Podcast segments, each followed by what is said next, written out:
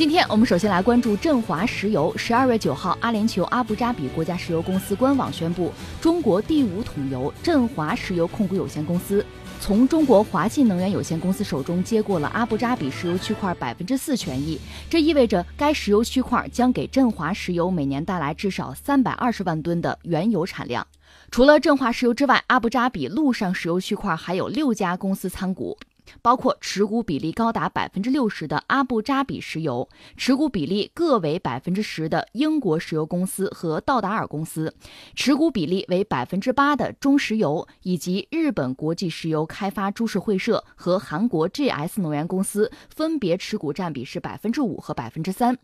截止到今年上半年，振华石油在哈萨克斯坦、伊拉克、埃及、叙利亚、缅甸、巴基斯坦六个国家共运营十一个油气上游项目，年总产量接近一千万吨。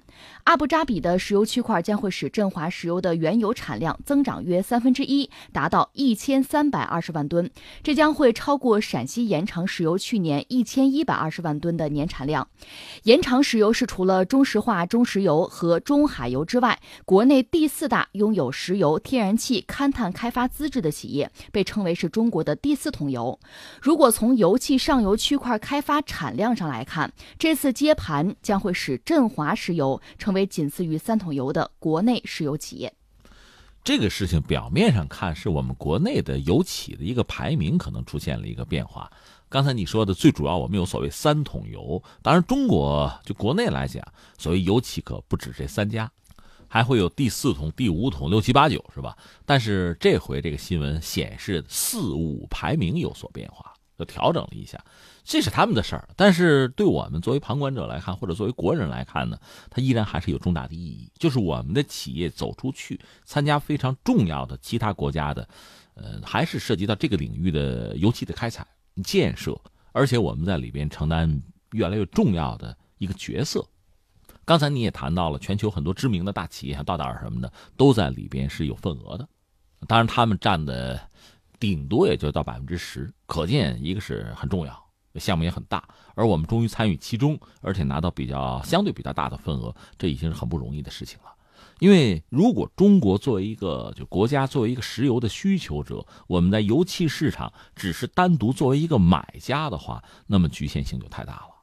嗯，整个石油市场上各种各样的波动，有的时候呢是人家减产，最后你买油可能不好买；再就是比如说油价的这个震荡，都可能给我们带来这样那样的影响。但如果你参加到全球范围内很多油气资源的开发里边，那形势就完全不同，你的角色就丰富了。那你不但是买油的，你还是一个采油的。另外呢，你会和很多国际巨头站在一起。基本上是并驾齐驱，是合作。呃，这个态势显然比之前我们单纯作为一个买家，应该说要有利得多。类似这样的例子是很多的，比如说前几年，我记得当时我们买铁矿石，大家还记得什么淡水河谷啊、必和必拓啊，就是这个巴西、澳大利亚的铁矿石企业，它会疯狂的涨价，因为你中国人买，中国买的量就大，它涨价它赚的就多。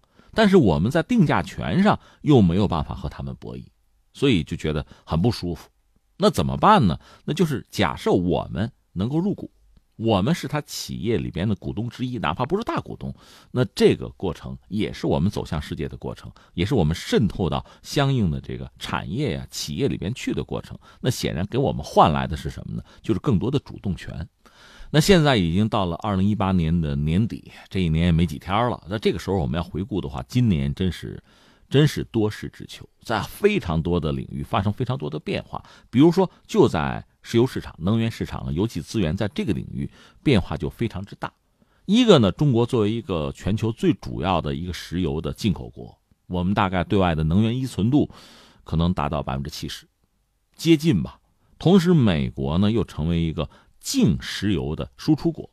它几十年来一直是石油的进口国吧，现在它也可以进口，但它也输出吧。可是现在就是出入这么一对冲的话，它已经成为一个完全的净出口国了。这得益于它这些年的这个页岩油、页岩气在这个领域的突破，而且把它商业化，这样呢，就是成本降下来，它的产品就是油啊，可以进入国际市场，而且占据一定的优势。它那个质量还是不错的，而且呢，就在今年国际能源市场。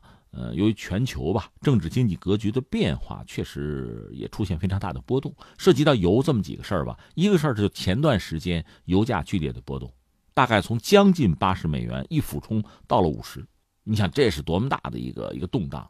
呃，另外就是沙特和俄罗斯走到了一起，就是共同决定要减产，要保石油的价格，所以现在石油价格被稳住吧。当然对他们来讲这是至关重要的。另外呢，还有比如说美国对伊朗动手。美国希望全世界都不买伊朗的油，再就是沙特那个卡舒吉那个记者事件带来的一系列的复杂的这个后果是连锁反应。总而言之，目前的状况是什么呢？美国不希望油价太高，就特朗普不希望油价太高，当然太低他也受不了，美国的企业会受损哈。但是他不希望油价太高，又因为美国和一些产油国，特别是和沙特之间非常复杂、既密切，现在也在博弈的这个关系。所以沙特也曾经口出狂言，就是八十美元你受不了是吧？反正你要惹了我，一百美元也不是没有可能。那边呢，伊朗放话说你要让我卖不出油，谁也别卖啊！波斯湾我就封锁了。诸如此类的话呢，确实对全球的不管是产油国还是石油的进口国，都是一波一波的刺激。所以到二零一八年的年底，全球的能源市场的这个波动，确实让我们要要留一个心眼儿。一方面我们知道啊，就是石油价格走低。对我们来讲有好的一面，你涉及到什么呢？就大量的战略石油储备便宜嘛，抓紧买。另外呢，我们很多相关的产业，因为石油价格走低呢，实际上成本就会降低。但是，只是低油价也不一定全是好事你要通缩呢。另外，全球范围内很多经济体、很多产业、很多企业，它和油价确实关联着。油价太低，对他们也不利。所以，油价保持在一个相对比较稳定的哈，不要是坐这个过山车，同时呢，别太高也别太低，这是比较理想的一个状况。可是，在这个反复的博弈之中，恐怕保持一个油价的稳定难度是比较大的。特别是现在美国成为一个石油啊，就是等于说净出口之后吧，这样一个国家，它对全球油价的影响力可能会增强。而另一方面，欧佩克它的影响力在减弱。这一来一往，一加一减呢，对能源的格局吧，全球能源市场的格局可能会形成新的影响，而这个新的影响对我们来讲还不一定完全是好事即使这个变化对我们直接的影响不大，我们习惯之前的那个状态，现在这个状态改变了，我们也需要适应这个新的状态，是这样。所以总的来说呢，一方面我们需要油，同时呢，如果我们只是作为一个买家，就会很被动。所以，对我们来讲，要做很多事情。一个是上海油，我们知道期货市场，我们一定要做，而且呢，要促进很多石油交易用人民币来结算。这个当然不是我们一家说了算的，但是这可以做，可以推进。再就是什么呢？中国的企业应该更多的走出去，参与到就全球的很多油气的项目之中。我们也做开发者，我们也做股东之一，这样总的来说才可以稀释我们现在面对的巨大的风险。